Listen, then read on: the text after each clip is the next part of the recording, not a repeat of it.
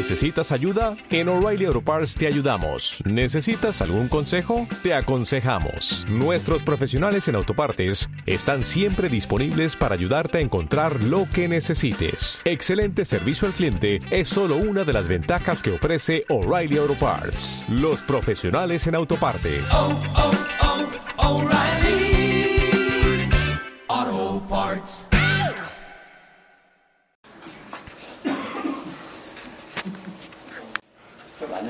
Me había olvidado. Como Luis Ramos. Como Luis Ramos.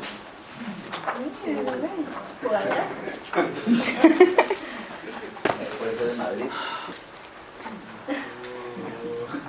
Eso lo dijo Estás en serios problemas conmigo. A ver, habíamos hablado un poco de, del fideicomiso. Eh, yo les decía que era para mí una, una espectacular para hacer negocios. Es una expresión muy, muy primariosa. Eh, les había soltado un poco los problemas de, vinculados a qué significaba eh, esta suspensión de los tributos de derecho de propiedad. Eh, y por ende, y cómo sacarles un poco la vuelta. ¿no? ¿Te acuerdas de eso? Cristian, ¿te acuerdas? No? Más o menos. Este es tu número. Mirando, mirándote tú. ¿Te acuerdas de eso? Un poco, no mucho. A ver.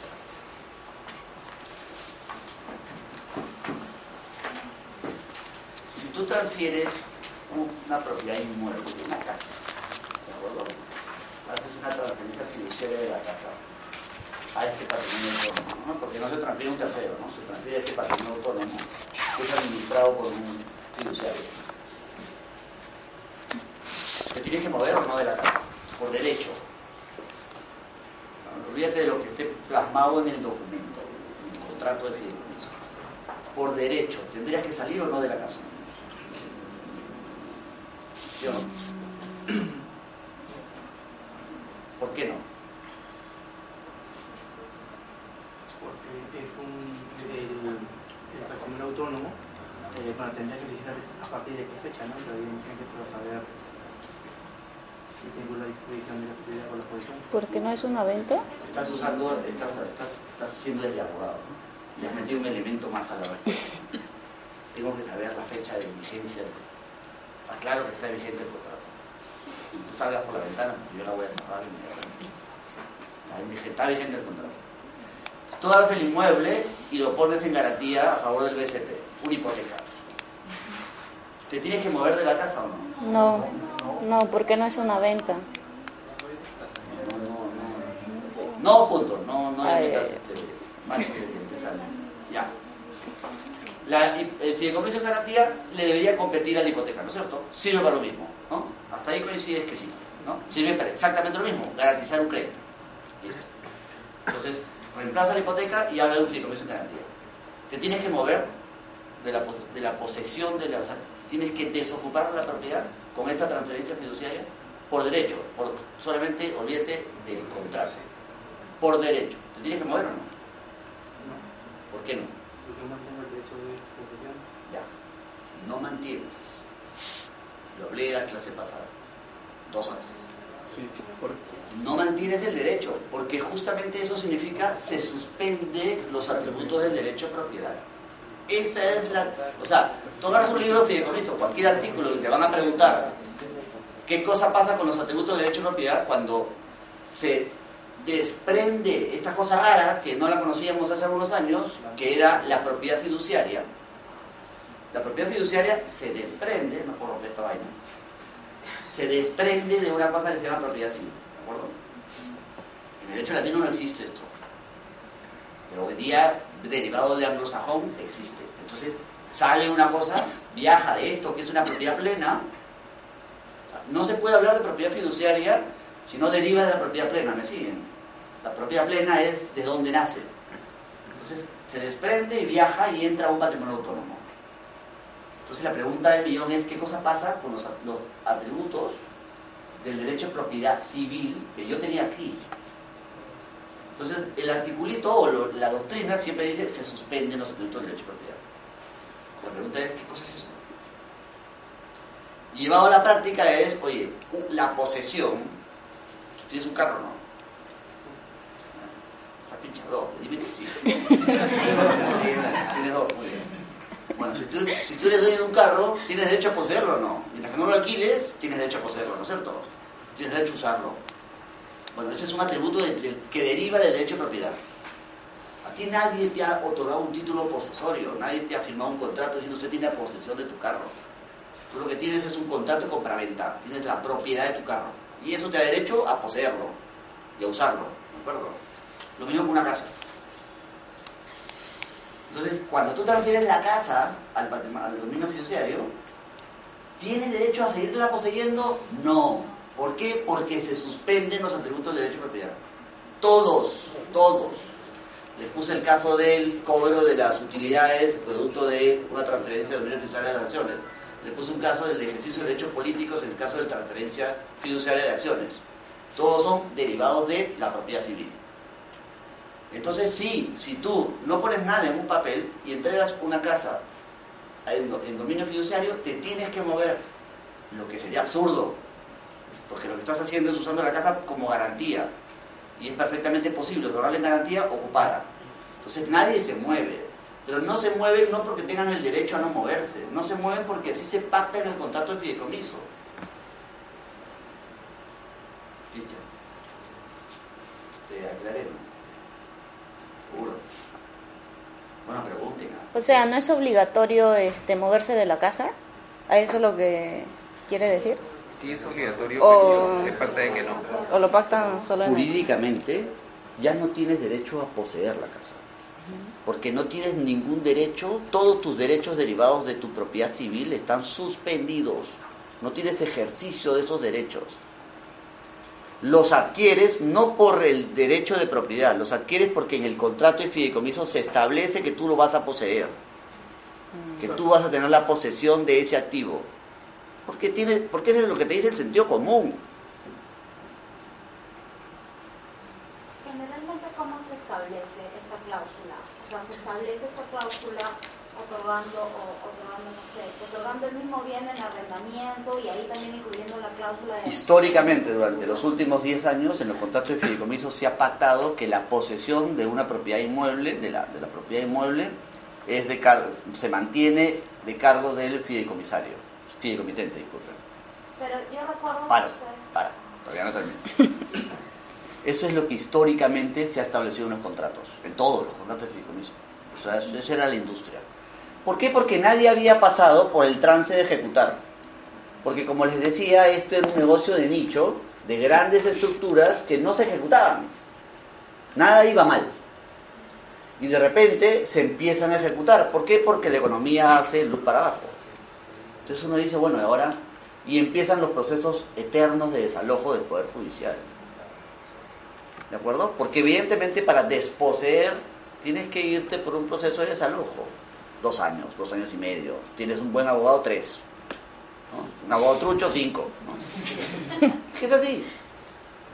Entonces, claro, ¿qué es lo que hoy día la industria está estableciendo a propósito? Y, te digo la industria, concretamente la fiduciaria SA, eh, porque Fiduperú no lo acepta, no, no, las políticas no lo están, no lo están aceptando. Y por eso es que están perdiendo negocio, bueno, se están yendo en realidad. o sea, lo que se está estableciendo es que la posesión de los, de, concretamente propiedades inmobiliarias, las ejerce son de cargo del fidus- fiduciario.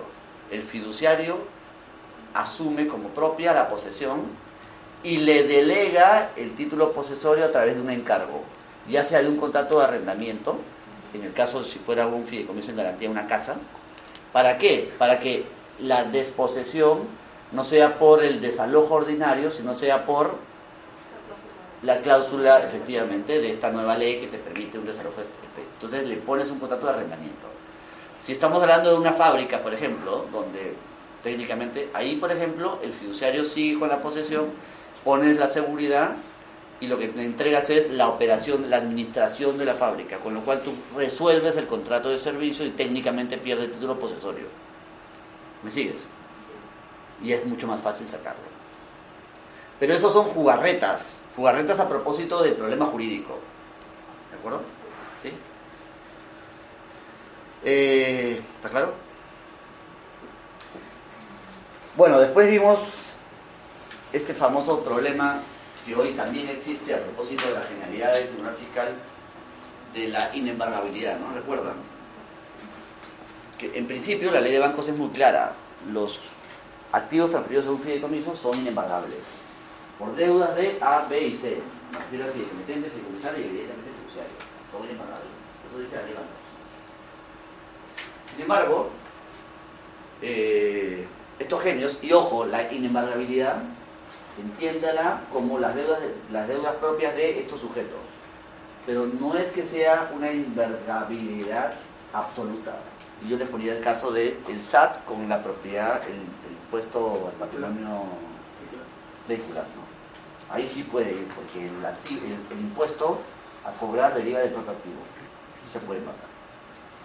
Pero bueno, ahí les contaba un poco lo que ha pasado hace algunos meses, que el Tribunal Fiscal, en un acto de cobardía, finalmente ha decidido no levantar un embargo en forma de inscripción que ha trabado la SUNAT sobre un inmueble transferido en fideicomis- en fideicomiso, y no porque haya dicho que en realidad sí son embargables, ¿no? No ha, contra- no ha querido contravenir directamente la ley de bancos.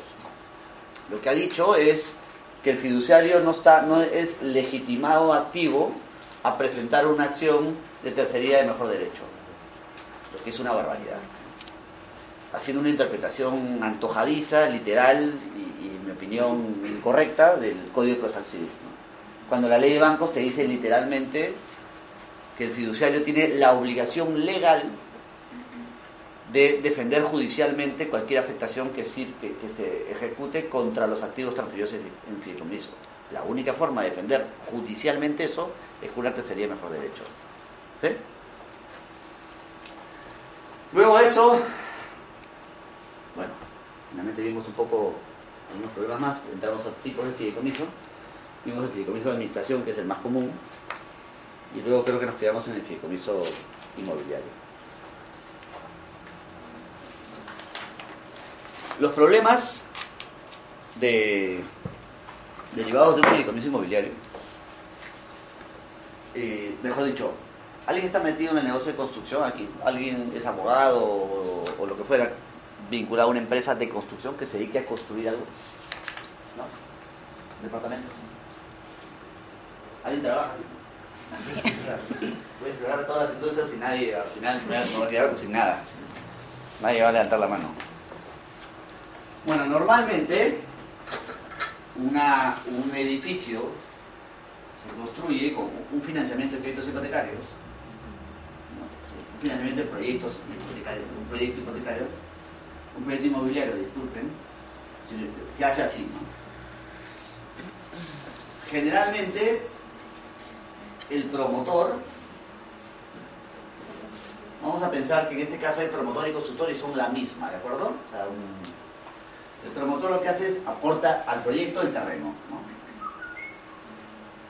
Entonces, y el banco lo que constituye es una gran hipoteca aquí.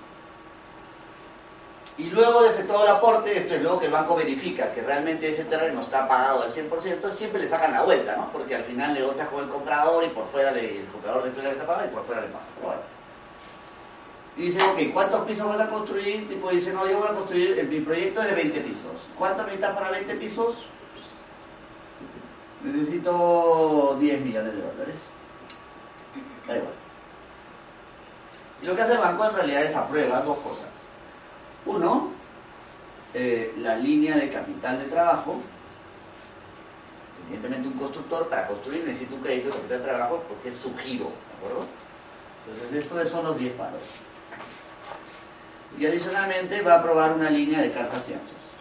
Línea de cartas fianzas que está destinada a cuando alguien quiera comprar el 701, imagínense que este es el BCP y que el BBVA quiera financiar el 701 porque es su cliente que quiere comprar, cómo un banco financia un crédito hipotecario, ya no el financiamiento del proyecto, el hipotecario.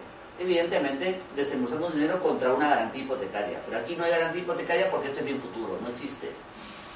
Entonces, ¿cómo se garantiza, cómo se reemplaza la garantía con una carta de fianza bancaria? Así simple. Entonces, se aprueban las dos líneas. Si es que el banco no le aprueba esta línea, técnicamente lo que estaría es condicionando a que el 100% de las unidades inmobiliarias que se vendan aquí al crédito sean financiadas por el BCP. Lo que evidentemente es que restringe el mercado. Sería absurdo eso. Es. Entonces, si esto es así, imagínense que un día vine aquí y claro, y no vas a desembolsar los 10 palos en una cuenta el día cero. Porque lo que hace este señor es, ¿sí? maletín, listo, chao, a fumarse la plata. No puedes. Entonces lo que haces es desembolsas de apuchos. Oye, ¿el hueco cuánto te cuesta? Medio millón, listo. Toma medio millón, yo mando un ingeniero, ve que esté el hueco, listo. ¿Cuándo doy? Y así voy de apuchos, desembolsando el crédito hasta llegar evidentemente aquí. Se va a ir vendiendo las unidades inmobiliarias y contra los precios de venta, finalmente lo que voy a hacer es ir bajando mi crédito de 10 millones. Por eso el capital de trabajo termina, debería terminar en cero cuando se vende el 100%. Un poco grave. Pero ¿qué pasa si viene aquí el cupo y te, te mete un embargo de 10 millones de soles? Un embargo. ¿Cómo resuelven esto? Y un embargo de... Una pregunta. Eh, embargos o transferencia de derechos. ¿El flujo es lo mismo que derechos de crédito? ¿Se lo dije? No, ¿te conté eso no? ¿Sí? Bueno. Se acuerdan lo que les Sí, digo. sí, sí, explicaste. Bueno, ok, entonces viene un embargo, ya está, listo. Esto de aquí, ¿cómo se resuelve? ¿El banco puede seguir financiando? ¿Sí o no? Sí, Si son derechos de crédito. Claro, eso es anterior. Si son dere- derechos de crédito, no se puede. Porque lo que está diciendo el embargo sobre un derecho de crédito es toda la plata que tú le tires que esté destinada a entregársela a este señor, me la entregas a mí. Entonces ya no se puede. Y ahora con los acreedores se han puesto las pilas, todos son derechos de crédito. Entonces ya, ¿puedes financiar? No puedes financiar. ¿Cómo resuelves este problema? La única forma de resolver este problema, desde el punto de vista crediticio, es salir a vender casco. O sea, ejecutar tu hipoteca. Claro, ejecutas tu hipoteca, entonces tú vas a ejecutar lo que está aquí. La pregunta del millón es, oye, esta persona que compró el 901, ¿qué le vas a decir? Que compró un bien futuro sobre un proyecto inmobiliario que financiaste tú, que hoy día tú estás ejecutando, ejecutando un casco. El proceso de ejecución te va a tomar 5 años. ¿Y ese crédito hipotecario qué va a pasar? Lío, riesgo social. Ese es el famoso riesgo social de, de financiamiento de proyectos inmobiliarios. Lío. Entonces la banca en realidad no va por el lado de la ejecución. Nadie va por el lado de la ejecución justamente por el riesgo social. Vas a poder ir por el lado de la ejecución si es que te agarra muy chiquito. O sea, si te agarra en el hueco y has financiado tres cosas. Entonces, si has financiado tres cosas, lo que vas a hacer es abrir la billetera, pin, pin, pin, chao, olvídense del departamento, ya no lo tienen, aquí no va el proyecto, a correr. Eso vas a hacer. Pero si te agarra con, en este caso, 10 millones, puede agarrar con 4 millones de créditos colocados, no hay forma, hay que tirar para adelante. Dale. Pero el- cuando dice riesgo social es como que sí, el banco sí tiene derecho a hacer eso y lo da ahí. ¿no? Jurídicamente tienes derecho, pero hay un daño colateral Claro que este, que te va a llevar a Indecopi, concretamente Indecopi y a la prensa, que, que tiene un valor enorme, ¿no? Te pegan en la prensa. Pero igual los, o sea, los, aquellos que han comprado esos departamentos igual se podrían ir contra la empresa. Si estuviéramos en Suiza, construcción. te irían contra la empresa. Pero aquí hay que pegarle al más gordo, siempre. Más grande y más fácil. Entonces, ¿quién es el más gordo? El banco. Claro. O sea, yo no tendría ningún problema si yo fuera el que ha financiado el 7. O sea, si yo fuera contra el BBVA, nadie va a ir. Van a ir contra el banco que financia el proyecto. Porque ese es el banco que en principio debería haber cautelado la estructura para que esto no pase. Sin embargo, el mercado no funciona, no funciona El mercado funciona así. La excepción es, fide- fideicomisos inmobiliarios por el costo. Ha sido muy costoso. Entonces, normalmente lo hacías así. ¿De acuerdo? Entonces, ¿cómo sales de esto? No sales. Y la única forma de salir, claro, como le digo, si te agarran chiquito, fácil. Pierdes plata, ¿no? A meterte un problema de imagen, sacas, pagas a tus créditos hipotecarios, reviertes y listo. Pero si te agarra grande, y si te agarra en mi vivienda es peor. Porque el reglamento de vivienda, que es una locura, porque eso sí es una auténtica locura, lo que te dice es que si es que en un año el, cli- el cliente de, este, del crédito hipotecario de mi vivienda no ha recibido, no ha recibido su- su casa, tiene derecho a, a solicitar al banco la reversión del crédito. Pero no solo eso, que el banco le devuelva el 100% de los intereses pagados, que tendría cierta lógica, ¿de acuerdo? Porque te pagué un crédito para comprar una casa, pero adicionalmente que el banco le devuelva la cuota inicial. Cuota inicial que nunca recibiste, que, que- que como banco estaba fuera de la relación crediticia, no tiene sentido. Eso es un dolor, eso es una estupidez. Pero ¿qué cosa hizo quien redactó el reglamento de vivienda? En la cabeza de este señor, que lo conozco por cierto, penosamente, dice, bueno, esto es un juego de incentivos. Entonces yo lo que voy a hacer es mover las piezas para hacer que el banco controle. ¿Me siguen? O sea, para asegurar que el banco realmente tome todas las iniciativas de controlar el flujo. Y la forma de hacer eso es decirle, listo, te hago responsable de las cuotas iniciales a pesar de que no las recibiste. Eso es lo que dice el reglamento. Pero en el contrato este, que realiza el cliente con la inmobiliaria se indica el plazo, cuando es un futuro, el plazo en el cual se va a entregar el, el bien, que generalmente es un mes y medio, un año y medio o dos años, de, determinado la construcción. Sí. O sea, no importaría eso al fondo de mi vivienda. El reglamento te dice un año de la fecha de entrega, ¿no? Claro, Eso lo dice. claro, si, es, si es que el edificio es un año y medio, a partir del corte de un año y medio, un año. O sea, el, el- el- no es a la firma del contrato porque te puedes tirar dos años construyendo y, y el comprador es consciente que hay dos años de plazo de construcción. El plazo es a partir del, del año de, este, de la En- fecha de entrega. ¿no? Entonces, claro, ahí es peor, ¿no? Porque claramente, y por último, tu peor escenario es, en el peor escenario, ya actúas a lo bruto y dices, bueno, ya no tengo nada que hacer, voy a ir por la ejecución, y yo me voy a adjudicar el casco. Si yo me adjudico el casco, me hago de la propiedad, y yo como banco licito y vendo el casco a un constructor. Llamo a un constructor y le digo, construye esta gracia. Y respétame el 901, respétame el 701, respétame. Y más bien, el precio de venta va a ser evidentemente el valor de construcción más, más el ingreso de los departamentos pendientes de, por vender. ¿no? Eso es una locura, eso sale en 5 años. Y totalmente amoreteado. ¿no? ¿Son comunes esos casos? ¿Cómo? ¿Son comunes? Sí, sí. No, no- son comunes la ejecución, porque como, como repito, los bancos por el riesgo social terminan saliendo, terminan, ¿qué cosa terminan haciendo? Girando un cheque, pagando el cuco, y lo que haces es, ahí sí te metes a un fideicomiso inmobiliario, para que no te vuelva a pasar. ¿Y en qué, por qué te, te podrías embargar? O sea, ¿por qué la SUNAT? ¿Qué podría pasar para que te... Porque el constructor tiene vida propia, toma, hace otros proyectos y puede dejar de pagar impuestos. Te- te- les cuento un caso un día.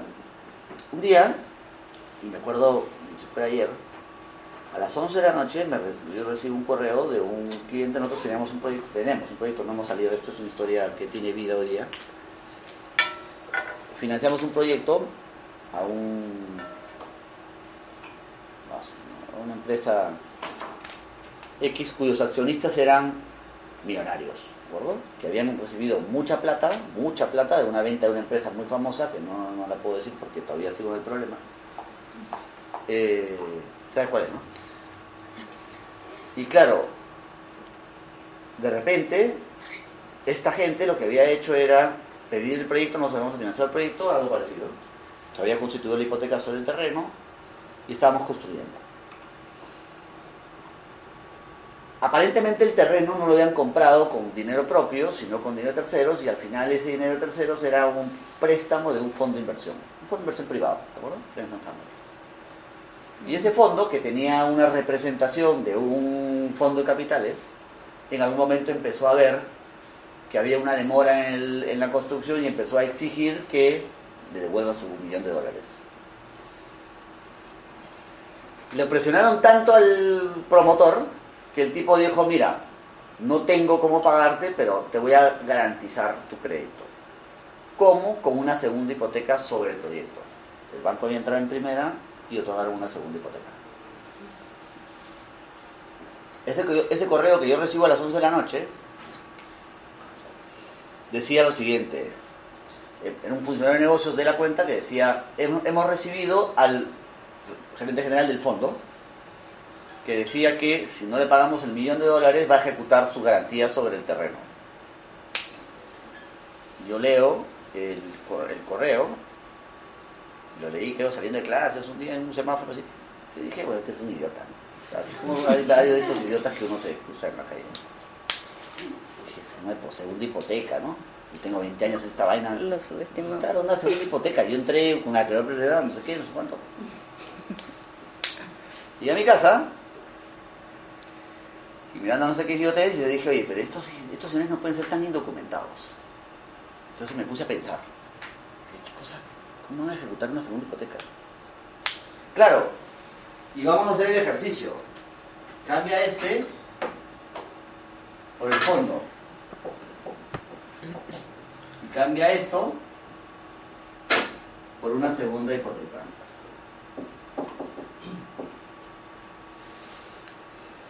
Tengo dos alternativas. Me lo ignoro. Lo linguneo y dije, tú eres un segundo, un segundo garante hipotecario, vete a rodar.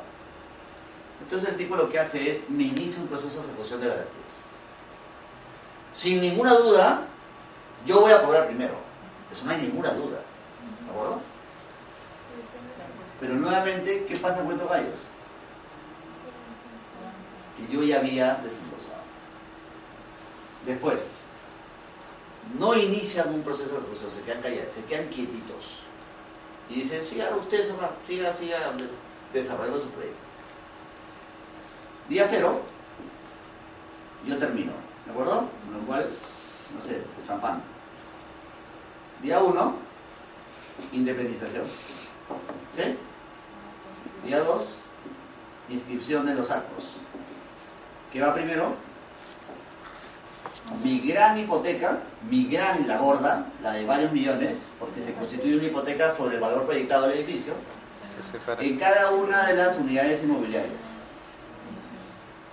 Día 2, la hipoteca, la segunda hipoteca en cada una de las siguientes unidades inmobiliarias. Y día 3, recién la compraventa del cliente hipotecario. Y día 4, mi hipoteca individual del crédito hipotecario. Esa es la secuencia. Con lo cual, si yo sigo metiendo plata aquí, al final lo que le estoy dando a este señor es la posibilidad de él sacar a remate el 701 que yo financié. Así simple. Esto yo llegué, no sé, una de la mañana y ahí empecé a darle vueltas y me dieron las 5 de la mañana y no había forma de evitarlo. A las 9 de la mañana mandé un correo diciendo giren un cheque y págale el millón de dólares a este señor. Cosa que hicimos. Y por supuesto, claro, condicionado a qué? A sacar, a que me levante la segunda hipoteca y meter esto en un fideicomiso de garantía. Para que no me vuelva a pasar. Porque claro, lo que iba a pasar con el dueño que había hecho esta canallada es que iba a ver la ventana y se iba a volver a meter. Y por último, podría hasta fabricar un crédito sabiendo que el banco ya tenía una debilidad y va a desembolsar. Y claro, como a las 3 de la mañana yo dije, exploraba todo, ¿no? Lo meto a la cárcel. Dije, a este los meto preso por estafador.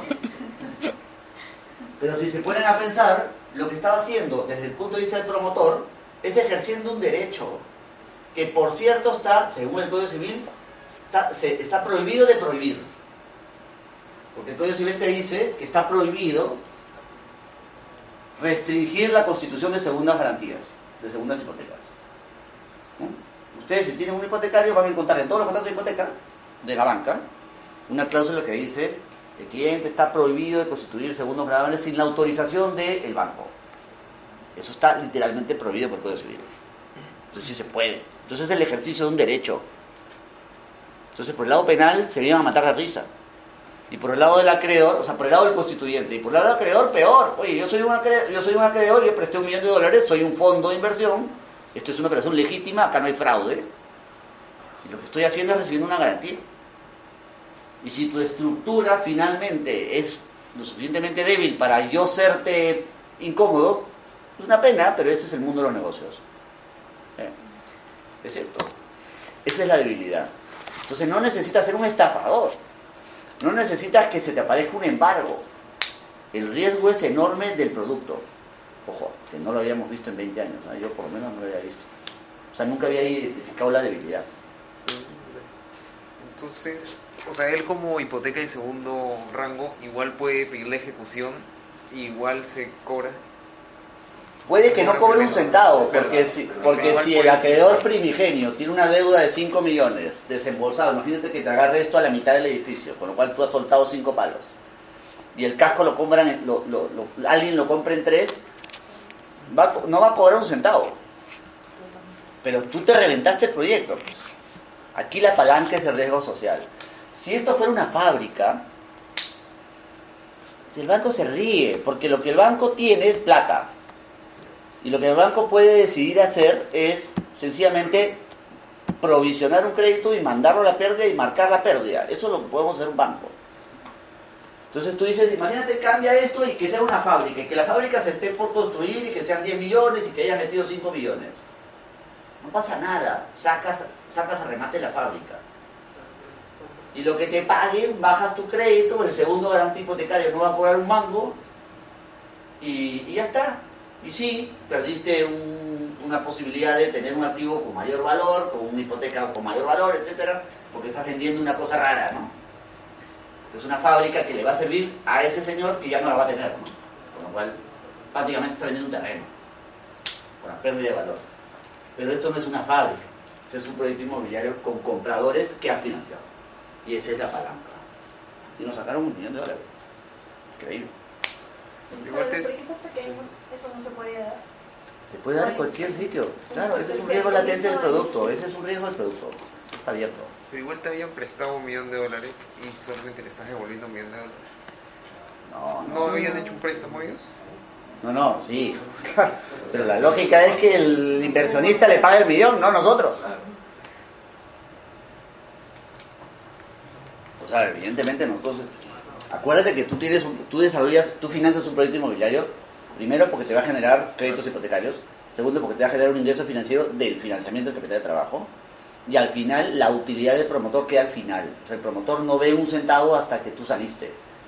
Porque qué. se va reteniendo un porcentaje de las ventas, ¿de acuerdo? Se va imposando, ta, ta, ta, ta, ta, y las liberas cuando el tipo te trae las independizaciones. Ahí sueltas la plata y se va. Pero no entiendo por qué el segundo quería, o sea, ya quería ejecutar la hipoteca. O No sea, gana nada, pero el otro Porque veía que no iba a haber margen.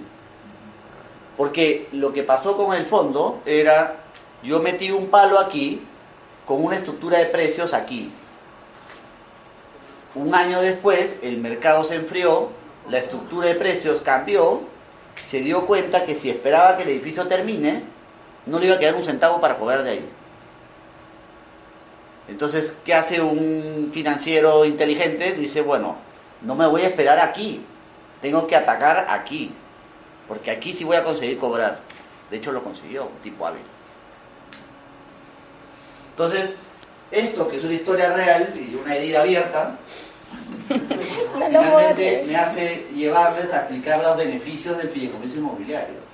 Entonces, cuando ustedes meten una, cuando ustedes meten, hacen un fideicomiso inmobiliario, vamos a poner la bolsita, que este es el patrimonio autónomo, ¿qué cosa van a meter primero? ¿Qué cosa van a transferir al, al, al-. Muy bien, el terreno. ¿Qué más? Las, las, este, las casitas. las casitas. En realidad por accesión, las casitas van a terminar encima de esto, ¿no? Y por la accesión del Código Civil no, no tienes que mencionar las casitas, ¿no? O sea, el dinero de los. Si ya está construido. ¿Qué dinero? O sea, de los que van a hacer este. O sea, de quienes van a comprar Los derechos de crédito de las compraventas, de los precios de venta. y le das un. Los derechos de crédito de las compraventas, ¿no es cierto? Pero antes que eso, Los derechos sobre los bienes futuros. eso es lo mismo. Sobre los bienes futuros, el derecho sobre el bien futuro, te- entiendo que te refieres al precio de venta. El préstamo. ¿Qué préstamo? El del banco. O que financie esta operación. O sea, el derecho de crédito del capital de trabajo. Sí. ¿Por qué? Has Para- dicho algo perfecto. Pero quiero saber Este, si lo estás, si estás llegando a donde, a donde quiero llegar. o sea, ¿Por qué transferirías el derecho de crédito del capital de trabajo? Para asegurar y. O sea. No sé, supongo que le da un. O sea, mayor confianza a los que meten plata después. En ese fideicomiso. El. ¿Cómo así? O sea, para que no pueda verse alterado ese dinero que se está poniendo para asegurar. Porque no pueden sacar los fondos Imagínate que tú seas un burro y solamente haces esto y le sumas los derechos de crédito de los precios de venta. ¿De acuerdo? Y tienes tu gran contrato de fideicomiso. Y empiezas a financiar, a desembolsar, pim, pim, pim, pim, pim, pim, y te pasa eso. Viene el cuco, piso 4, pum, embargo sobre los derechos de crédito. Ya el terreno no te lo va a embargar, porque está aquí. Pero te embarga los derechos de crédito al banco. Tú el banco recibes una notificación diciendo yo, este señor me dé plata y todos los derechos de crédito a su favor van a mi nombre. ¿Le puedes seguir prestando para terminar el edificio? Ya no podría meter no podrías. ahí. Entonces lo que dijiste es correcto. Lo primero, lo, lo siguiente después del terreno son los derechos de crédito, pero de la línea de capital de trabajo. En ese caso de los 10 palos. Para cuando alguien venga y te embargue los derechos de crédito contra el fideicomitente, o sea, contra el promotor, sea el fiduciario el que te pide que le sigas desembolsando, porque el fiduciario ya tiene los derechos adquiridos producto de la transferencia fiduciaria. Entonces ya está, como bien decía Ricardo, es, es inmune el proyecto desde el punto de vista de embargos del fideicomitente. Es inmune. Vas a poder terminar el edificio. Eso sí, ya está asegurado. Ese edificio se termina. Por eso aquí lo que hicimos fue desembolsamos el millón luego de la constitución del, fideicomiso y que pase el periodo de sospecha. Para que ya nadie pueda petardear la estructura. Entonces, claro, esto, esto es fundamental. Y luego esto, porque acuérdate, esto de aquí, estas dos, es para terminar. ¿Sí? Y esta es para cobrar. Esto no es para cobrar, para terminar el edificio. Esto es para cobrar tu crédito como banco. Y estas dos, terrenos, los derechos de crédito, la línea, es para asegurar que el edificio se termine. Y la diferencia es lo que gana el promotor. Y la diferencia, exactamente, es el valor residual del flujo que termina en el promotor. O sea, siempre en todo fideicomiso inmobiliario, también vas a tener que el fideicomitente termina siendo fideicomisario de la diferencia, del saldo residual, porque esa es su utilidad. Ahora, este gráfico lo que quiere decir es que en un fideicomiso inmobiliario en realidad son dos fideicomisos. Es un fideicomiso de garantía que en principio te permitiría sacar a vender con una, venta directa el casco, o el casco, el edificio o donde el terreno, vamos, con lo que haya. ¿Qué es esto de aquí, no? Se transfiere el terreno, la construcción, en fin, y este es el fideicomiso en garantía. Y esto es un fideicomiso de administración de flujos. Garantía, terreno, administración de flujos, esto. Dos en uno, ¿no? Vale. Y este, igual se podría hacer que no sea un préstamo, pero sea un, un contrato de crédito. Ahí igual lo podría atacar porque, o no, por cada desembolso lo podría atacar, ponte en la SUNAT. No entiendo tu pregunta. O sea, en vez de que sea un contrato de préstamo y no, sé, no metes 10 millones, sino que es una línea de crédito de 10 millones, entonces cada desembolso lo va solicitando el promotor. Entonces, ¿qué pasaría en caso venga la SUNAT y embarga eso, o sea, ese derecho de crédito? ¿Podría embargar cada desembolso que entra? No, ese- es que la SUNAT lo que hace es te, te pone un manto y te dice la única forma que tú te metas abajo ese manto es primero me pagas. Y abajo del manto está tu cliente. Entonces no vas a poder entrarle al cliente con nada. a menos más que que ya haya entrado antes con un contrato. Es que si has entrado, si tú le has aprobado la línea, incluso antes, la línea o los préstamos individuales, lo que estás haciendo es jugando un poco con la palabra préstamos y la línea, termina siendo lo mismo, es un derecho de crédito, derivado de una línea o derivado de varios préstamos que te has comprometido a entregarle. Estás bloqueado, estás bloqueado. Hay una gran discusión, hoy día de hecho discutía con, nosotros teníamos una, aquí hay traje en Sunat, ¿no? No sé si es que es peor, ser hincha del Real Madrid o trabajar en y Creo que tú tienes las dos en uno, ¿no? Tú trabajas en Sunat.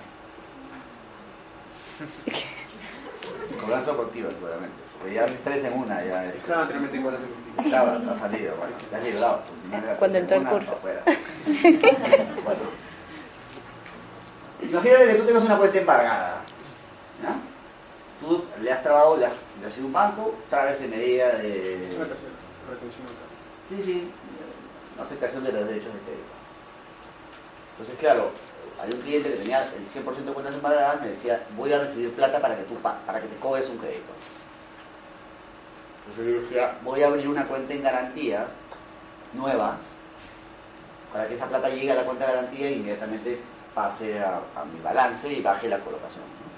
La ley de bancos lo que hace es, le otorga prioridad como uno de los atributos para ser acreedor financiero. Bueno, es una- un atributo plenipotenciario, creo que se llama.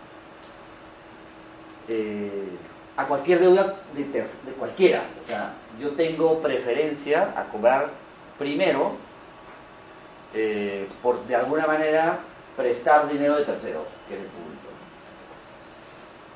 Y hay una discusión de, oye, pero si ya tienes el manto, que es este embargo, a pesar de que tu crédito fue desembolsado antes del embargo, si llega la plata, esa plata se la tienes que, se la tienes que entregar a la SUNAT o te la puedes comer primero. Es una discusión filosófica acá. Yo creo que tendrías que entregar la plata a la SUNAT, a pesar de que la hayas prestado antes, porque esa es la diferencia entre deuda y obligación. Yo le presté y el tipo tiene una obligación de pago conmigo. Si la obligación está vencida y me llega el embargo y llega plata,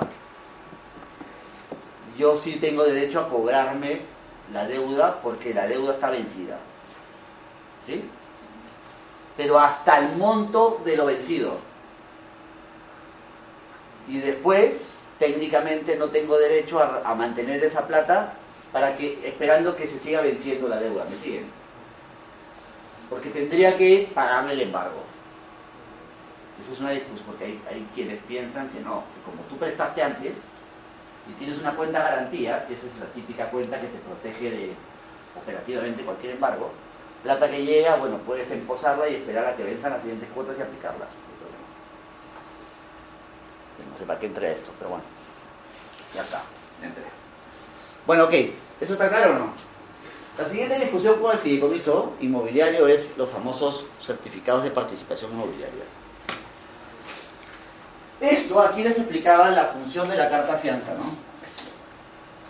La carta fianza bancaria reemplaza. Ahora, esta carta fianza bancaria, en un fideicomiso, un fideicomiso inmobiliario, sino en un crédito ordinario, ¿qué garantiza, Renato? ¿Qué garantiza esta carta fianza bancaria? Una obligación crediticia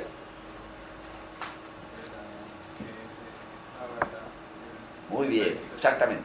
O sea, el banco que emite la fianza, que en este caso es el BCP, lo que está diciéndole al BBVA es, cholo, tranquilo, tú vas a llegar a tener tu hipoteca sobre el 701, ¿no es cierto?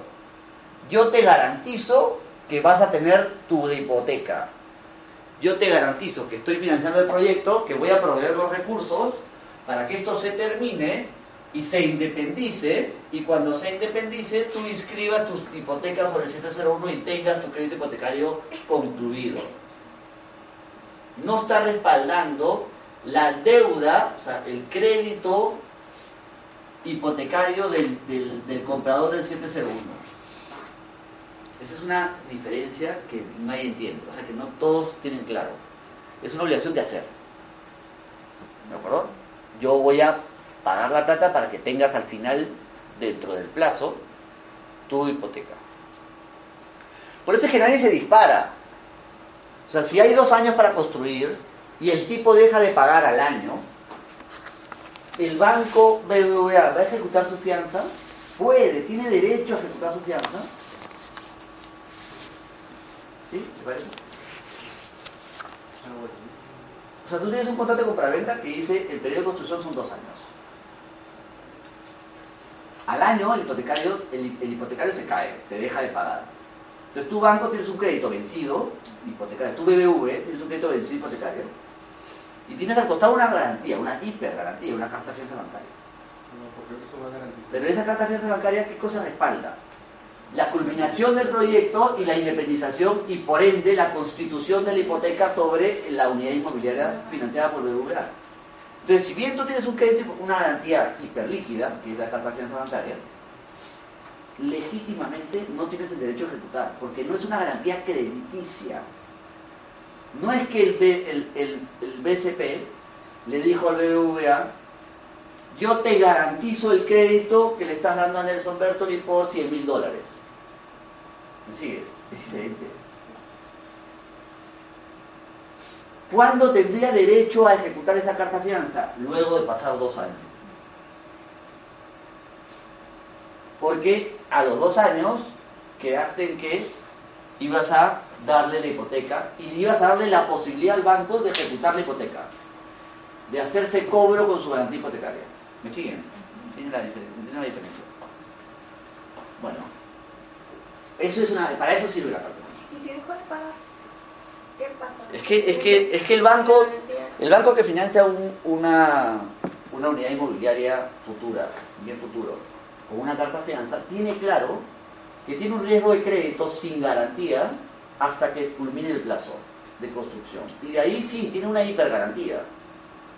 Pero mientras tanto tienes que esperar, debería esperar. Sorry, en el caso de Tupe, eh, eh, Sorry. Ya vas 4-0. No, dije, disculpe. Ya, dale, dale, dale, te estoy fastidiando. En el caso eh, que el, el banco para que pueda, entiendo para que pueda realizar toda esta construcción necesita parte de permisos de municipales. El tema es que pasa si está impedido por un tema de temas administrativos, impedido de construir este, y se cae ya el proyecto. ¿Cómo sería ¿Por qué? ¿Por un problema de licencia? Licencia, por ejemplo? Y ya el, Bueno, eh, si eso pasara, el banco hizo mala tarea, ¿no? El banco antes de financiar un proyecto inmobiliario lo que hace es un due diligence del proyecto. ¿no? O sea, hay un ingeniero que se mete, que va a la municipalidad, verifica las licencias, verifica que no le han roto la mano a nadie, que sea la densidad adecuada, pa, pa, pa, pa, pa, ¿no? Claro, pero esa sería la diferencia, la, la excepción de la regla de la carta fianza, porque si bien es cierto, como indicó, se culmina, el- se culminan los dos años y ya debería demandar por obligación de, de O hacer. sea, yo creo que si hubiera un problema de densidad, igual no tendrías derecho a ejecutar la carta de fianza, sino hasta después de vencido el plazo del contrato. Por más que Está impedido. Sí, porque nadie te dice que en seis meses cambie el alcalde y te arreglan el problema de la densidad y sigues construyendo, ¿no? Dale. De verdad, yo me perdí un poco con el tema de esta última carta fianza. El banco que le otorga, le otorga a nombre del profesor o a nombre de... El banco que lo otorga, lo otorga a nombre del BBVA, del otro banco, a favor del otro banco. Para que se termine de construir el inmueble. Es el banco O de... sea, lo que, la obligación garantizada, claro. Lo que pasa es que, bueno, un... A ver, una, tienes un carro, ¿no? Sí, sí, sí. Y lo has comprado con crédito vehicular. El banco lo que ha hecho es constituir una garantía inmobiliaria sobre tu carro. Y tienes el registro público, tú vas a sacar la partida y vas a encontrar vehículo, placa, pa, pa, pa, pa, pa, garantía inmobiliaria a favor del BCP. ¿Me sigo? Ahí lo que tienes es una vinculación entre el crédito y el activo. Ese crédito vehicular pasa al hipotecario. Tienes una casa, un bien, terminado con una partida registral y el banco te presta. El banco va a desembolsar contra la anotación del bloqueo registral del registro público de su hipoteca. Porque el crédito hipotecario tiene implícito una garantía. Sin embargo, si tú compras un departamento que va a existir recién en dos años, no hay forma de meter una hipoteca. ¿Por qué? No existe el bien futuro. Entonces, claro, ¿cómo resuelves eso? Se resuelve con una carta de fianza. ¿Quién te otorga la carta de fianza? El banco que financia el proyecto. Por eso yo decía, partía la explicación diciendo, pero que había dos líneas, la línea de capital de trabajo y la línea de carta de fianza. Para esa línea de carta fianza la gente piensa que es una, que es una fianza crediticia. Esto es, el banco, el banco que financia el proyecto dice, yo voy a garantizar el crédito que el otro banco le va a dar a Juan Pérez. No.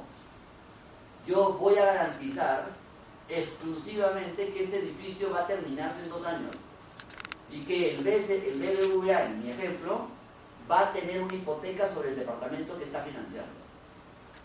Entonces, es una fianza que no es crediticia, es una fianza que respalda una obligación de hacer.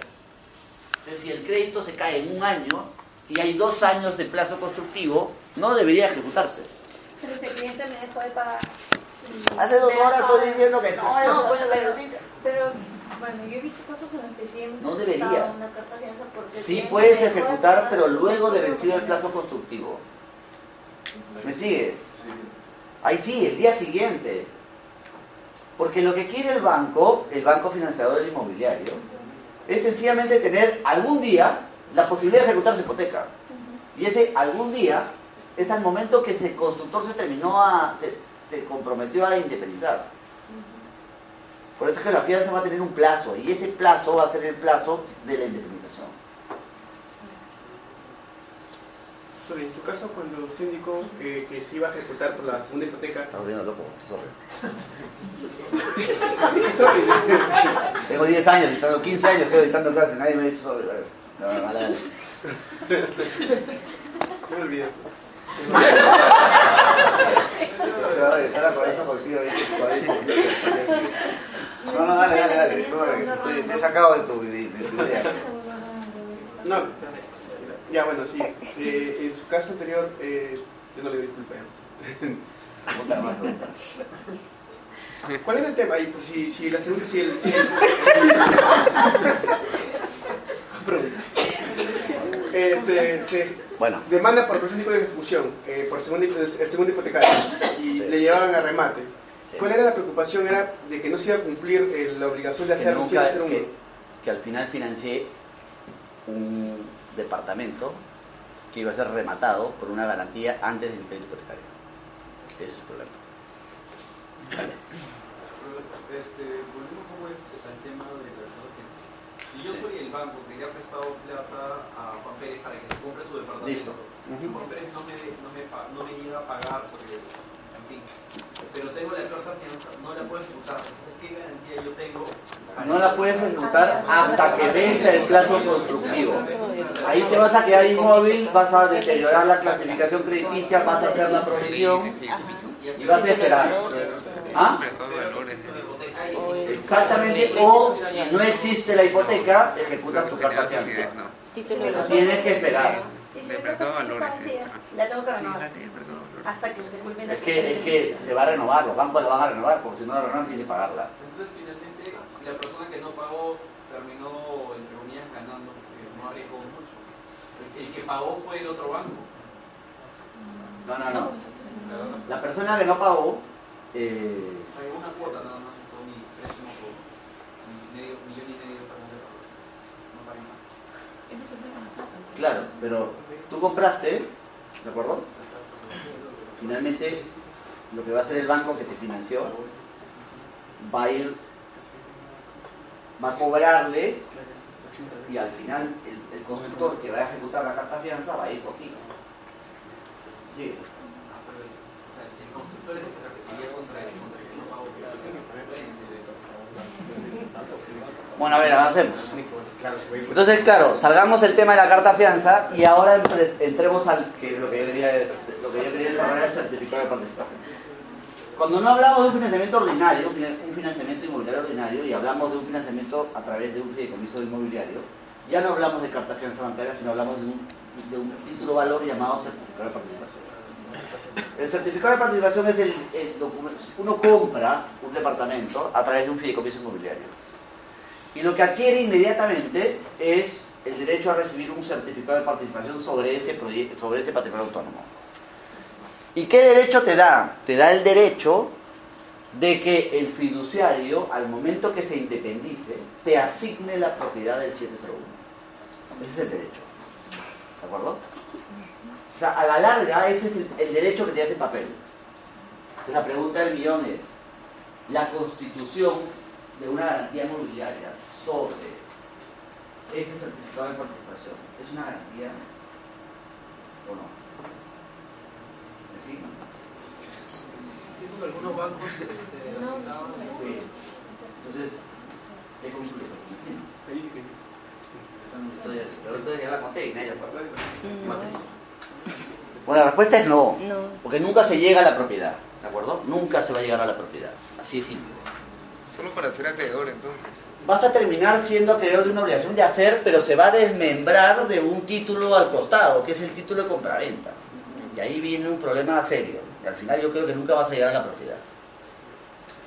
Eh, ah.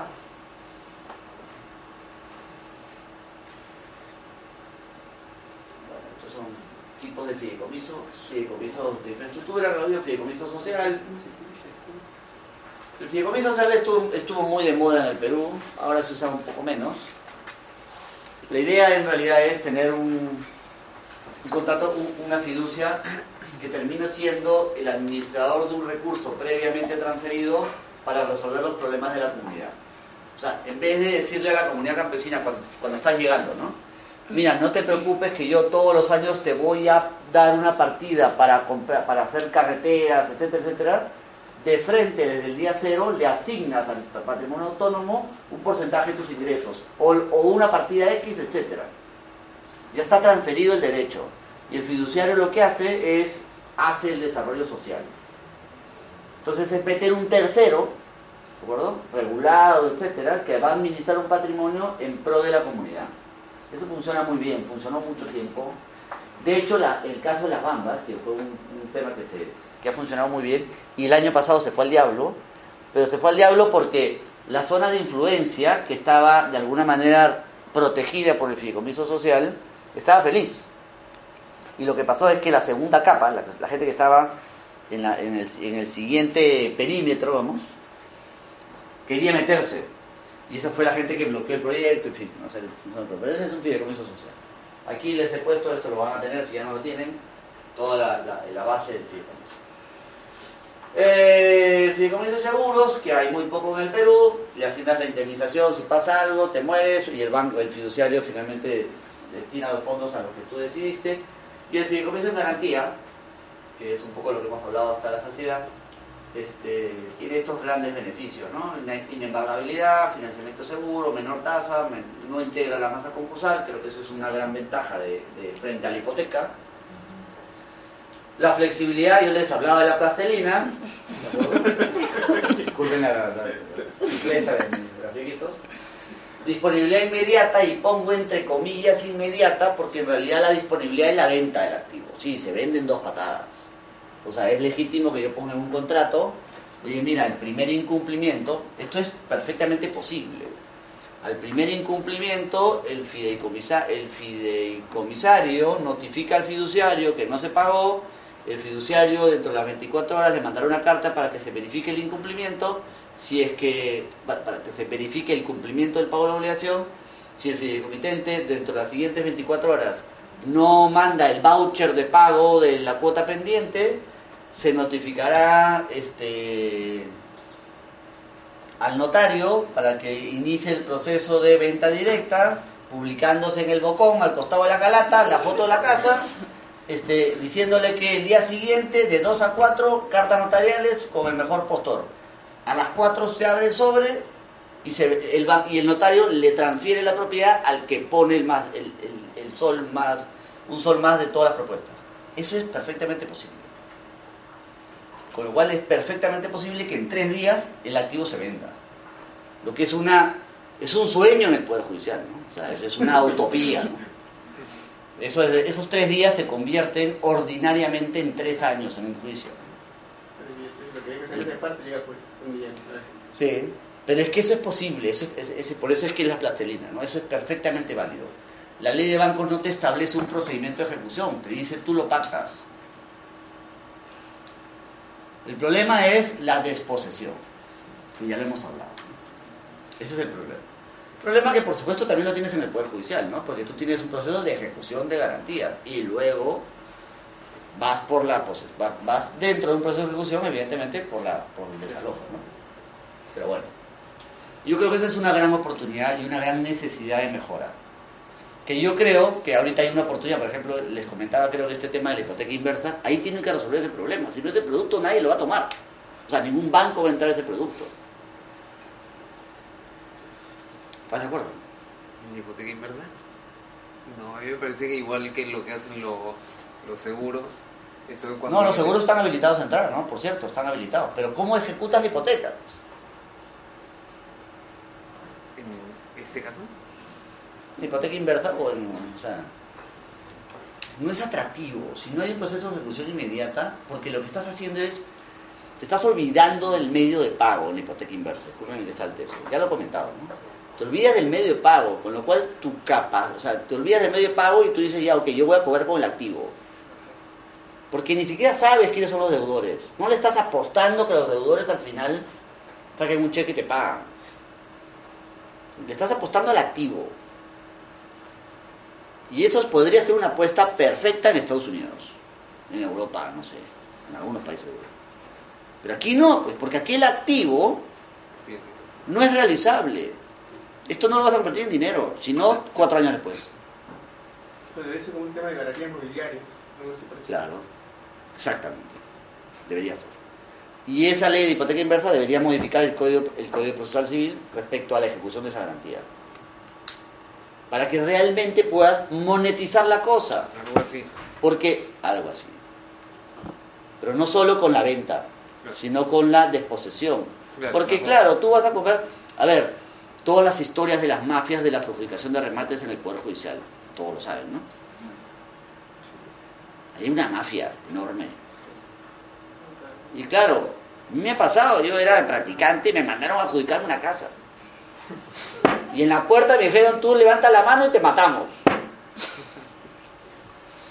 ¿Cómo? Era así. Así, así funcionaba. Por eso es que ahora lo están llevando ¿a dónde? A que sea electrónico, para que nadie te apunte con una pistola de afuera. Que es verdad, eso pasa. No, y la rematan, pero... Y claro, ese que compra en esa mafia no te desaloja pues en un proceso. Te desaloja llevándose a tu hijo, ¿no? Y a ver si no sales el día siguiente, ¿no? Es que es verdad, esa es una realidad. Eh, ok, a ver. Pa, pa, pa. Bueno, aquí le estoy poniendo lo que se pacta, lo que ordinariamente se pacta, un procedimiento de ejecución de fideicomiso, en fin, esto es lo que está en todos los contratos. Se va reduciendo 15% del, B- del BRI cada X días y va bajando, bajando, bajando. ¿Quién se lleva el billete? Lamentablemente el señor se lo lleva primero, luego se lo lleva los gastos de adjudicación, después el fiduciario, tiene lógica, es el que te, el que te vende la estructura. Y finalmente los fideicomisarios van en cuarto lugar, que son los que metieron la plata, los que prestaron, y el vuelto es para el fideicomitente, ¿no? Si hay vuelto. Eh, esto ya lo mencioné, la realización rápida del activo. Esto es un tema importante, que es una letra muerta. Cuando estamos hablando de, bienes muebles, el 190 del Código Penal te dice que se, que sí, que se trata, o se configura, disculpen, una apropiación ilícita cuando tú le requieres al depositario de un activo, ¿de acuerdo? que te entregue la cosa. No sé si uno ha tenido la experiencia de ir a, presentar una acción penal sobre la base del 190, se ríe el juez de. Le dice, usted está loco. ¿Por qué? Porque hay una teoría que el derecho penal es... La palabra ¿Hay un penalista? La última. Y claro, te dice, señor, por acá no va. Esto es un incumplimiento de contrato. Vaya usted al al- al- a la vía ordinaria, a la vía civil y solicite el cumplimiento de la obligación. ¿Mm? Bueno, no sé si tú estás de acuerdo, más. Pero, ¿qué cosa dice el Código Penal? El Código Penal dice clarísimo. Entonces, ¿qué? ¿Te fumaste el 190? ¿No estás- ¿Para qué existe el 190? Pero es debatible porque en algunos casos indican que hubo mala fe. Entonces tendrías que probarlo. Y te dices, pruébalo. ¿Pero qué? No hay, o sea, no te dice el que mala fe, no, el que, el que, no, te dice el que no entrega, el depositario que no entrega una cosa cuando le es requerida por su acreedor, que comete el delito de profesión ilícita, punto. No dice nada más, no tienes que, que probar que, nada, es objetiva. Eso te dice 190 seguro, yo lo he discutido 100 veces. Yo, de hecho, formé parte de una comisión de Arran que dijeron, oye, modifiquen esto para que realmente tengamos este recurso. Nos tiramos una semana dándole vueltas al artículo a ver cómo se podía modificar para que sea realmente, o sea, pensando que había un problema de técnica legislativa. No hay cómo, no, no había una cómo que ponerle. Algo diciendo, oye, animal, juez, no sé qué, ¿cuánto entiende que esto es así? No, no lo vas a poner, pero es que es así. El código, el 190 es perfecto, la redacción es perfecta. Y con esta teoría de la última rata, no sé qué, derivan al código civil porque simplemente tiene una carga enorme y les parece que este es un tema que podrían sacárselo con esta teoría y lo mandan al código civil, al- al- al- a la jurisdicción civil. Sí. No, ¿cuál es el argumento para rechazar una denuncia porque se trata de un incumplimiento de contrato y la vía penal debería ser luego de que te vayas al proceso civil. Eso es. La última ratio, ¿no? Pero no es. No te he convencido, porque me están mirando.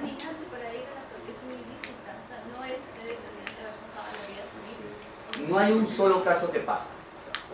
Así, o sea, eso sí se los digo. Y, y- y les voy a decir algo, les voy a soplar algo que es un poco penoso. Los bancos matan unas, unas cartas notariales horrorosas, ¿no? Te voy a meter a la cárcel, ¿no? Y le dicen una reja ahí en esto, si no me entregan la cosa.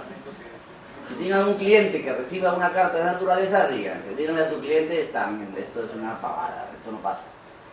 Porque no hay ninguna posibilidad que un juez admita una denuncia penal de naturaleza. No hay ninguna. No hay, no existe. ¿Ah? No hay prisión por deuda. No, no, pero es que esto no es una deuda, esto no tiene nada que ver. Usted le entrega de una cosa que es depositario. Es literal lo que es última ratio, lo que es Sí, sí, literal. no, hay pa- no pasa una, no pasa una. No hay forma. El 190 es un artículo letra muerta del Código Penal, no tiene aplicabilidad. Legal hay improcedente, entonces, Sí, sí, te dicen que no procede, que la vía ordinaria, la vía civil es la vía correspondiente Si para... pelas igual, que... No pasa, no pasa, no hay forma. ¿Ni pagando? No, no pago. ¿Tú quieres pagar? Eso, eso edita lo de la...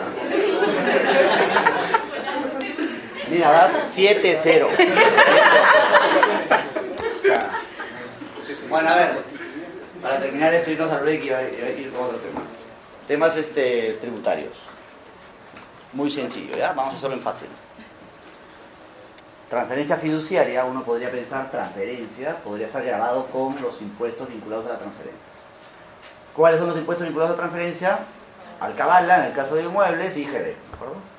Como es fiduciaria y no es civil, no hay ni alcabala ni hay IGB. ¿De acuerdo? No son neutras. Esa transferencia fiduciaria, como no es civil, chao. ¿Listo? Con lo cual te vas. Y solo te quedas con renta. ¿De acuerdo? Vamos a sa- sacas alcabala. Había alcabala, ojo, hace, en, el, en el origen la municipalidad cobraba alcabala. Porque la, la asimilaba la transferencia civil.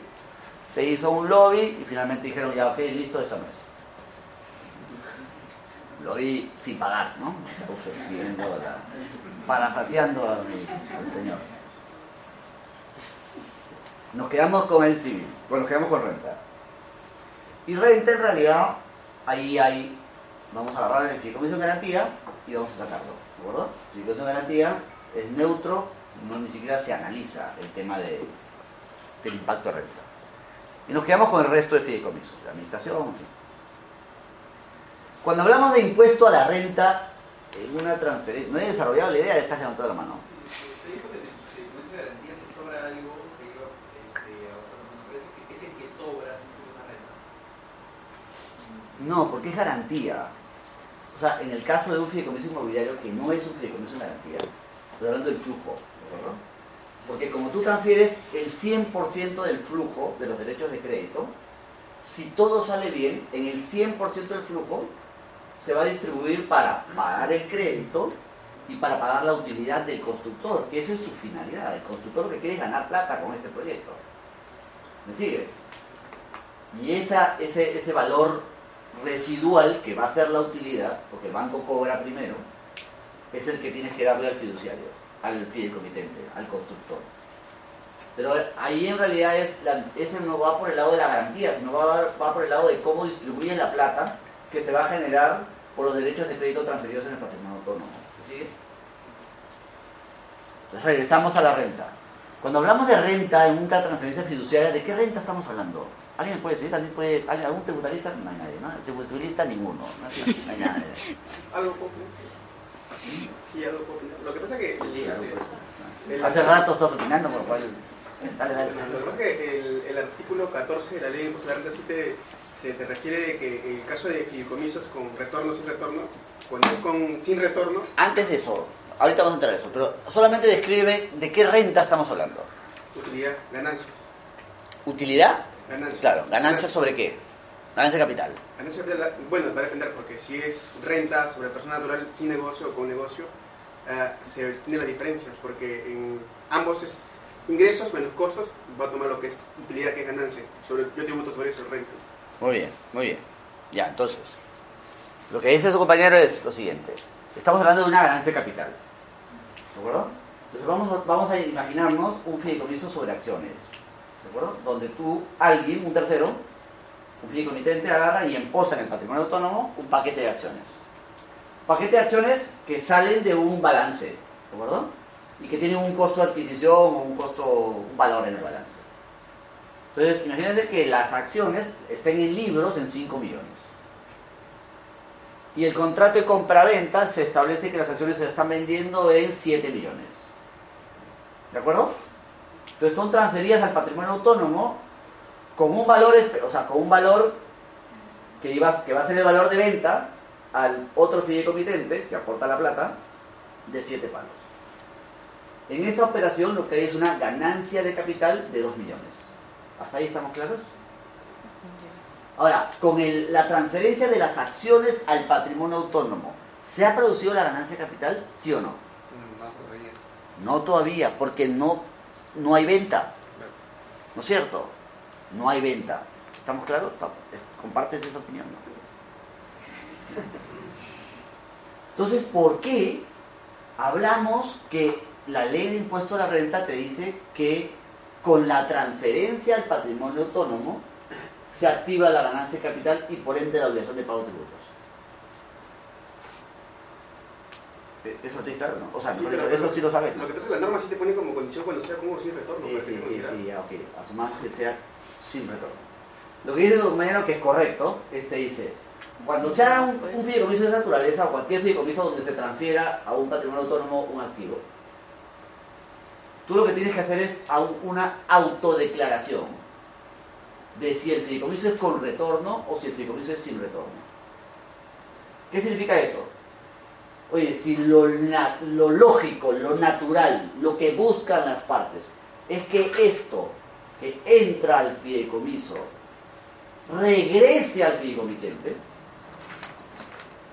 debería considerarse un fideicomiso con retorno. Porque lo natural, lo que esperan las partes, es que esta cosa que entró al patrimonio se regrese. Entonces, si tú calificas, autocalificas el fideicomiso como con retorno, no tiene efectos tributarios. Chao. ¿De acuerdo? Es neutro, igual que la cabala, igual que el neutro. Chao.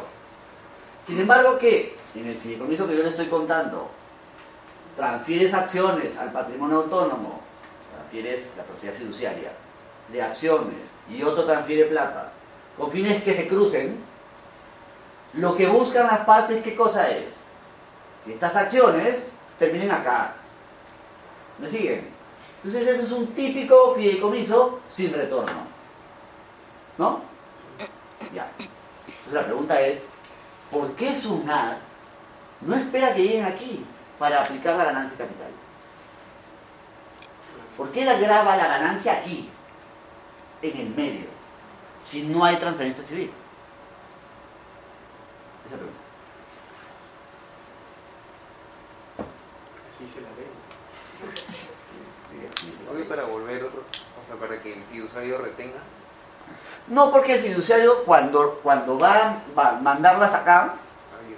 igual va a agarrar la plata y mandarla acá, ¿no es cierto? Y ahí es donde va a sacar la tajada del impuesto. Sí. Pero lo que tiene que hacer el fiduciario, cuando, allí- cuando emposa, ahí es pum y entregar la personal. Tú dices, oye, pero si todavía no hay venta. Porque claro, ¿qué pasa si la operación se deshace? Lo que tienes que hacer es rectificar y pedir una devolución y todo un tema administrativo. Porque no hay venta. Ahí actualmente eso hace la Así es, sí. El nacimiento de la ley tributaria como que son tiempos, en tiempos que podría probablemente no darse la, la, generación. Exactamente, exactamente. Eso, eso- yo le estoy describiendo exactamente lo que pasa hoy. Que no tiene mucha lógica de claro. No hay una exposición de motivos de ese artículo. O sea, no hay qué cosas se pusieron a pensar para crear esta, esta, este anticipo del impuesto, ¿no? Esto es un anticipo del impuesto, literalmente, del devengo del impuesto. Lo que yo creo es que lo que han querido evitar es lo siguiente.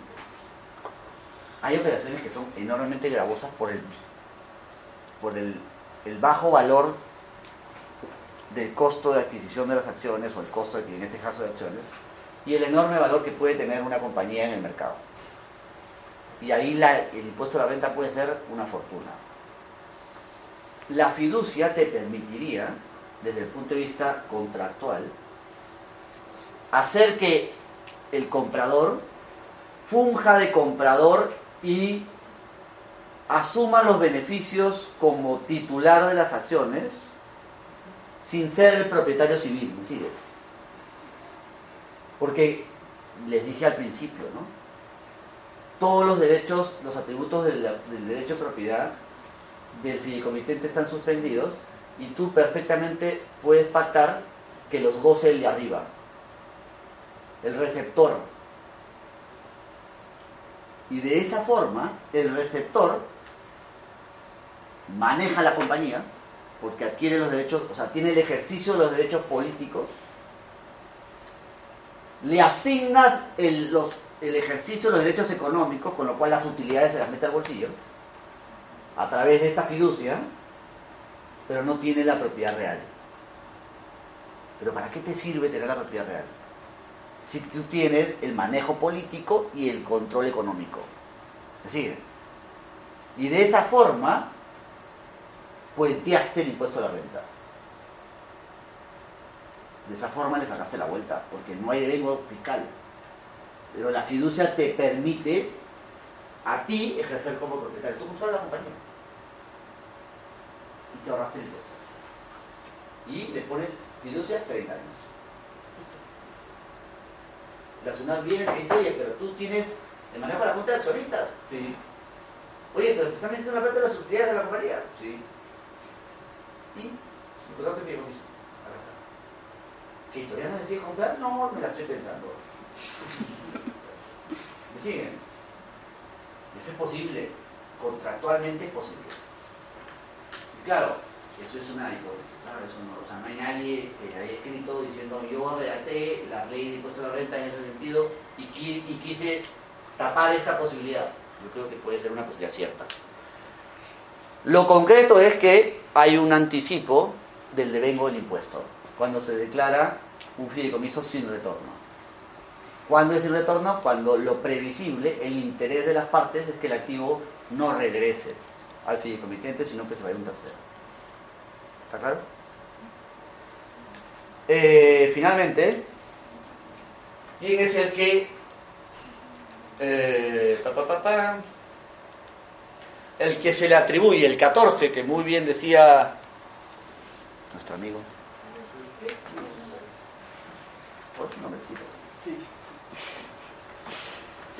Luis decía que el 14 del, co- del impuesto a la renta, ¿qué te dice el 14? ¿A quién se le atribuye el impuesto a la renta? Bueno, eh, la norma, si no me- equivoco, te dice en el caso de fideicomiso con garantías, No, como la tía chavo, no hay, no hay, olvídate.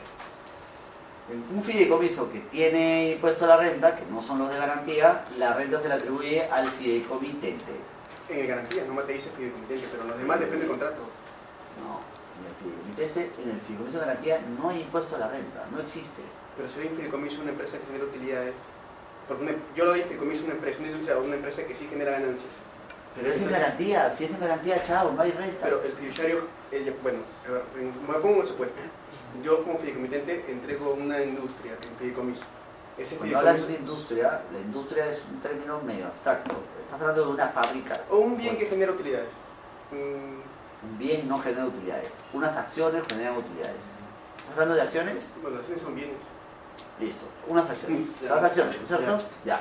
Eh, Garantía, una de garantía sobre acciones. Y esa utilidad. esas acciones generan utilidades. Listo. Y al final del ejercicio, eh, yo, como, yo como empresa que hago como fideicomiso tendría que tributar por esas ganancias, por el fideicomitente. Claro, pero ahí no se está tributando por la ganancia de capital, no hay una transferencia. Ahí lo que está tributando es la utilidad ordinaria que se devengue Sí, de... transferencia de esas acciones. No hay transferencia civil. Pero Ni hay intención de transferir las Si, acciones. si el fiduciario lo, lo transfiere y los vende porque tiene la, la facultad de poder transferir. Pero eso es en un escenario de ejecución. O sea, si el fiduciario me está diciendo que va a salir a vender unas acciones que fueron otorgadas en garantía, me estás hablando de un escenario de ejecución del patrimonio fideikomitido por el incumplimiento de la obligación, ¿me sigues? No estamos hablando de ese supuesto. En ese supuesto, lo que va a haber es un adjudicatario dentro de un proceso que va a adquirir una- una- unas acciones y no hay ganancia de capital tampoco ahí, porque yo voy a levantar la mano y decir, oye, remato, remato un paquete de acciones. Y yo voy a ser el comprador del paquete de acciones. El ejemplo, a ver, para, para entender, para poder también entender la norma del artículo 14, porque te dice el supuesto, eh, en el caso que hoy en fideicomiso una, un departa- departamentos. Esos departamentos se dedican al arrendamiento y por arrendamiento son ingresos. Yo tengo que tributar por esos, esos ingresos. Por eso yo, renta. yo, yo yo persona propietaria tiene que tributar como empresa, pero le doy en fideicomiso. El fiduciario es el que administra ese bien. Claro, pero ahí Entonces, totalmente de acuerdo. Pero entonces- ahí la el impuesto no devenga de la transferencia fiduciaria de la administración fiduciaria. El impuesto devenga del arrendamiento. En el otro caso, el impuesto devenga del pago de dividendos. Lo que tiene que hacer la compañía es de- deducir el 4.1 del impuesto a la, del impuesto a la renta, pero por el pago de dividendos, no por la estructura fiduciaria.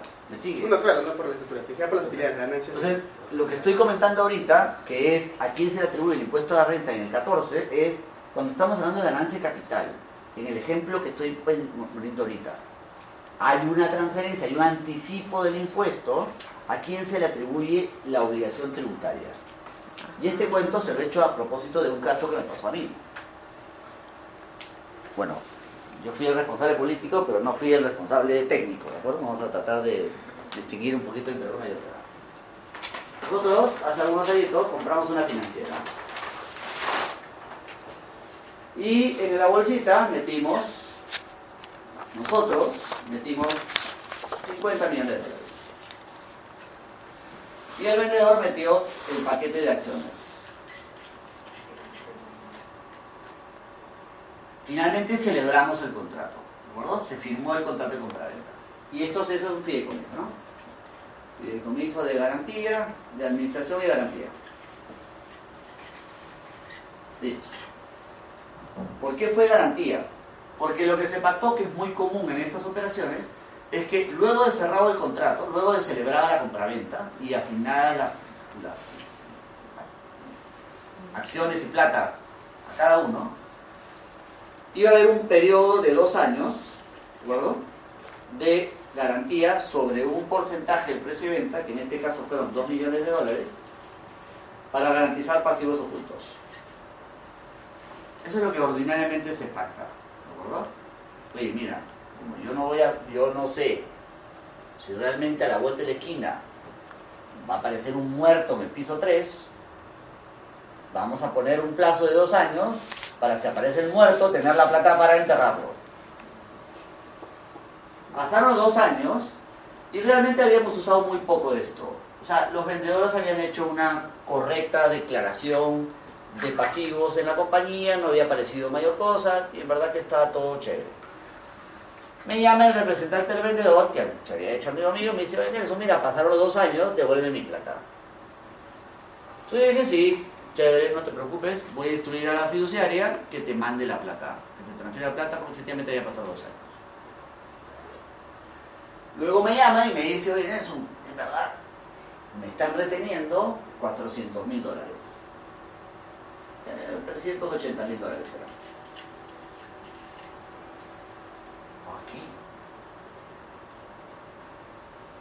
Impuestos. Impuestos. ¿Cómo impuestos? ¿Qué impuestos? ¿Qué, qué impuesto puede haber acá? Garantía, o sea, dinero que había entrado aquí, la operación era 50 palos, se había quedado dos para pasivos ocultos. Y después los dos estaban regresando, ¿no? ¿Qué impuestos puede haber acá? Don Luis, Acciones. no es acciones, ¿ah? Plata. ¿Suena no? Claro, te suena impuesto a la renta por ganancia de cambio. Por la diferencia de cambio. Diferencia de cambio. Han habi- habido, claro, cuando entró esta plata, el dólar estaba en 2.6. Y cuando estaba por salir, el dólar estaba en 3. no sé, 3. La diferencia, impuesto a la renta. Ahora, ¿a quién económicamente le correspondería pagar el impuesto a la renta? ¿A quién? Por sentido común. Que en realidad los dos son fideicomitentes y fideicomisarios, ¿no? Pero háblame de comprador o vendedor, más fácil. El sentido común te dice que ese impuesto a la renta es de cargo de quién? Vendedor. Vendedor. Del vendedor. Muy bien. ¿No? No va a recibir la plata. Porque técnicamente la ganancia de cambio, la ganancia cambiaria, hace que su dinero valga más. Y si es que el impuesto a la renta te graba con un porcentaje esa ganancia, que es en tu favor, tiene lógica, de sentido común, que tú seas el que asuma el costo del impuesto.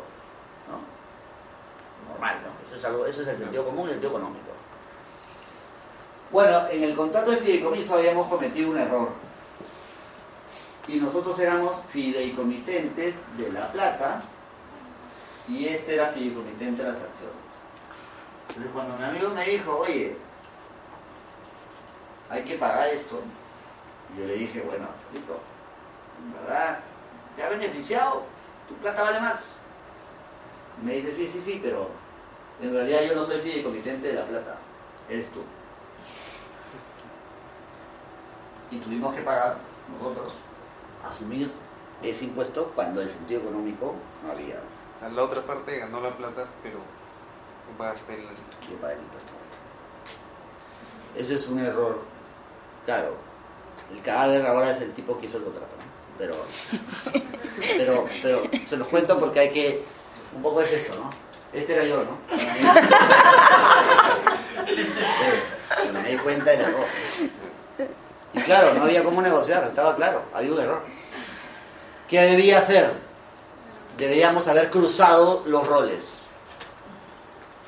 Deberíamos haber, dicho, en esta segunda parte el fideicomitente es este. No se puso eso. Ya está, ¿no? Vamos a ver. Por favor.